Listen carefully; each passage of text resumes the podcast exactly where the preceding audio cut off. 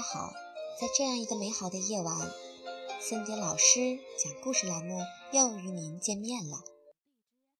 最近有好多妈妈向我求救，她说自己特别特别想多读书，提高自己的家教能力，然后培养出更好的孩子。但是在日常的生活中，作为妈妈，妈妈们可能要承担的家务。工作上的压力可能会更多一些，所以他们也就没有更多的时间放在了阅读这件事情上。包括森蝶本人在内，有的时候也会有一些小小的偷懒。嗯，基于以上几种原因呢，森蝶决定开辟今天的这个新的栏目，叫做“森蝶为你读书”，希望它能为苦恼的你。和有一些小懒惰的我，都同样能够带来更多的帮助。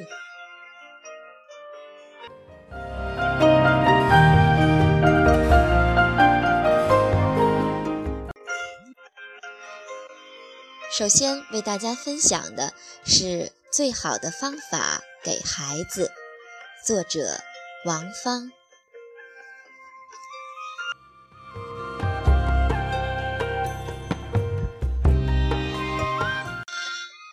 妈妈的时间是零钱。女儿三岁时，有一天听我妈说，大家都在吃饭，突然找不到她了。我妈转了一圈，发现她一个人站在卫生间的小板凳上，对着镜子说：“妈妈，我好想你呀，你也想我吗？你是在开会还是录节目呀？你要是回来陪我吃饭就好了。”然后。凑到镜子前，亲了一下，才费劲地爬下来。晚上，妈妈当笑话给我讲这事儿，当时我忍住了。回到房间，看到女儿熟睡的样子，我忍不住泪流满面。我知道她有多想念我，就如我每时每刻都在想念她。第二天，我就去商场买了一对项链，上面是个小兔子，我属兔。晚上，我很认真地把小兔子项链戴在了女儿的脖子上，告诉她：“宝贝，妈妈戴大兔子项链，你戴小兔子的，她们也是母女俩，但是她们可以隔空说话。你有什么想和妈妈说的话，都和小兔子说，妈妈心里就能感受到。”你戴上这个，就会感觉妈妈在你身边。从此，女儿和我都把这个项链当作宝贝。有一次洗澡后，姥姥没有及时给她戴上，她大哭很久。我相信，对于她来说，这是一份寄托。其实，连我这个大人后来都相信了。想她时，摸一下小兔子。立刻就踏实了。很多次回家晚了，我一掀开被子，看到女儿手里握着小兔子睡着了，心里那个滋味呀，就别提了。说实话，我从不应酬，几乎不逛街，除了工作，我会抓紧每一分钟陪伴她。有的时候真是按照分钟计算时间的。我确实没有全职妈妈陪伴孩子多，但是在这个职业人群中，我一定算是最用心的妈妈之一。我是一名职业谈话节目主持人，每年录制节目一千期左右，也就是说，除了各种国家假日必须休息，其他时间平均每天录制三期节目。每期节目需要提前过文案，需要记住所有关键谈话点。我是一个小老板，自己的工作室有一百多名员工，我要负责处理他们的各种问题，以及帮助他们实现理想。所以，有的时候难得不录节目，我就必须赶到公司处理各种事务性工作。我是大家眼中的公众人物，每年都有各种不得不参加的活动以及必须参加的观众见面会五十场左右，这还不包括我做志愿者的时间。我喜欢旅行，有很多时间在路上。这样看来，真的是 so busy。当然，我内心的排位第一职业肯定是妈妈。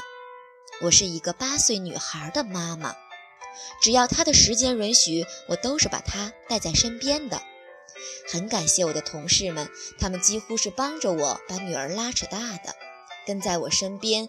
可能不能按时吃饭，可能经常会熬夜，可能会接触很多人，而增加了患病的机会。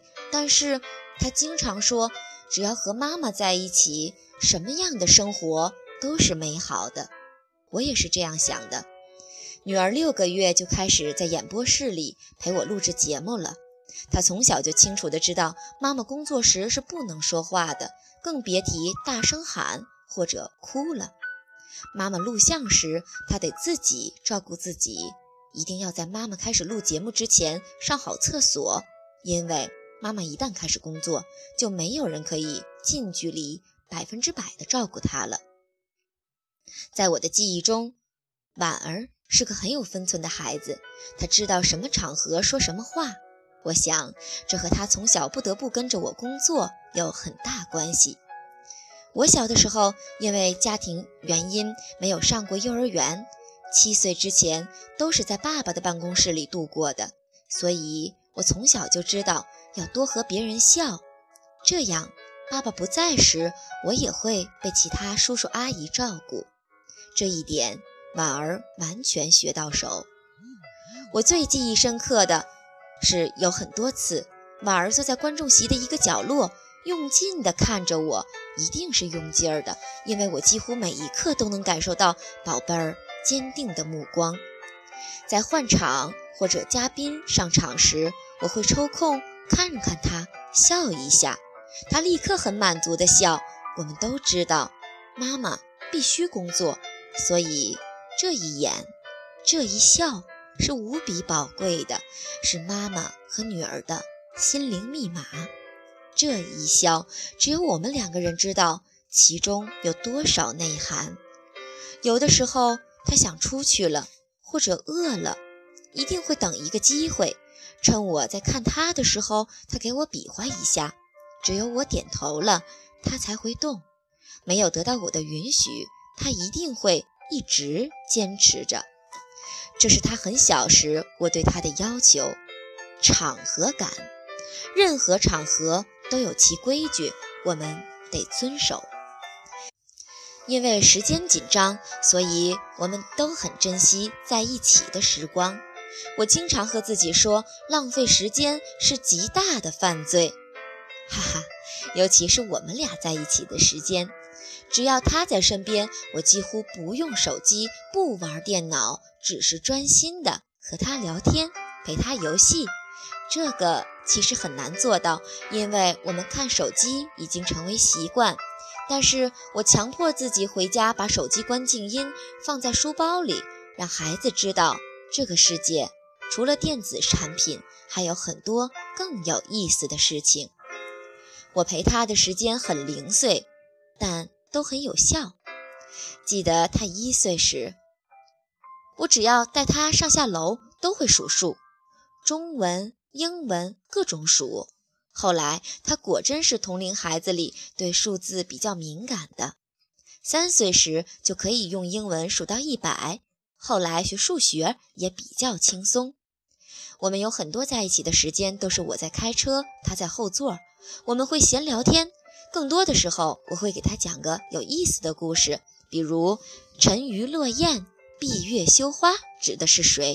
比如澳大利亚是库克船长如何发现的？比如大海为什么潮起潮落？这个时候他常常会提出很多问题，我都回答不上来。于是后来我就有意识地提前查下资料，然后引导他，因为我想让他头脑丰富，而不仅仅是学习好。我又没时间不断地陪他学习，所以只有利用点滴的时间带他去探索世界。如果他陪我工作，在我化妆的时候，就会和他聊各种学校的趣闻，经常逗得化妆师哈哈大笑。因为经常鼓励他讲话，我认真的听。八年下来，他的表达能力确实不错。如果晚上我回家晚了，早上一定会早起，这个好困难。有的时候夜里两点回家，休息时快三点了，但是闹钟永远会在六点半响起。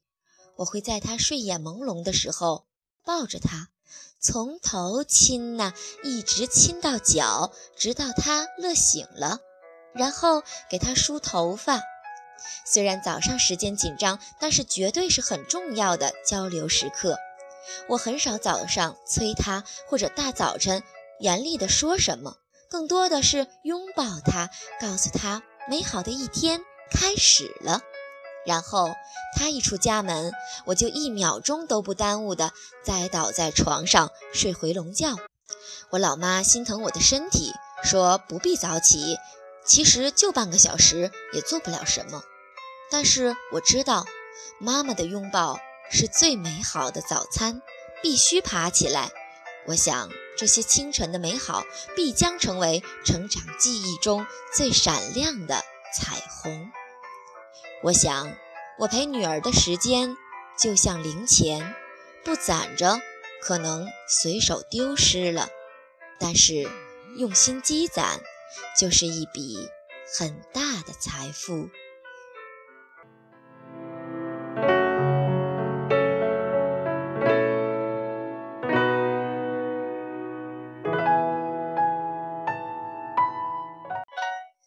读完这一篇文章，其实我的内心是不能平静的。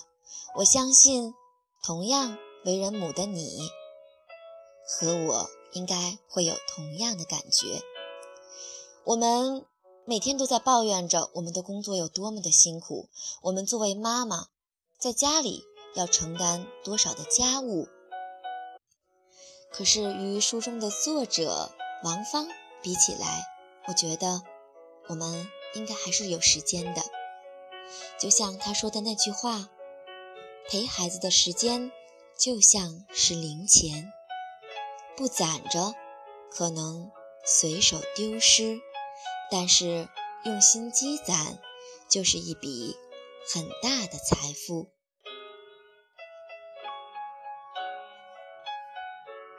今晚就到这里了，我要去。陪伴我的宝贝，睡觉了，晚安。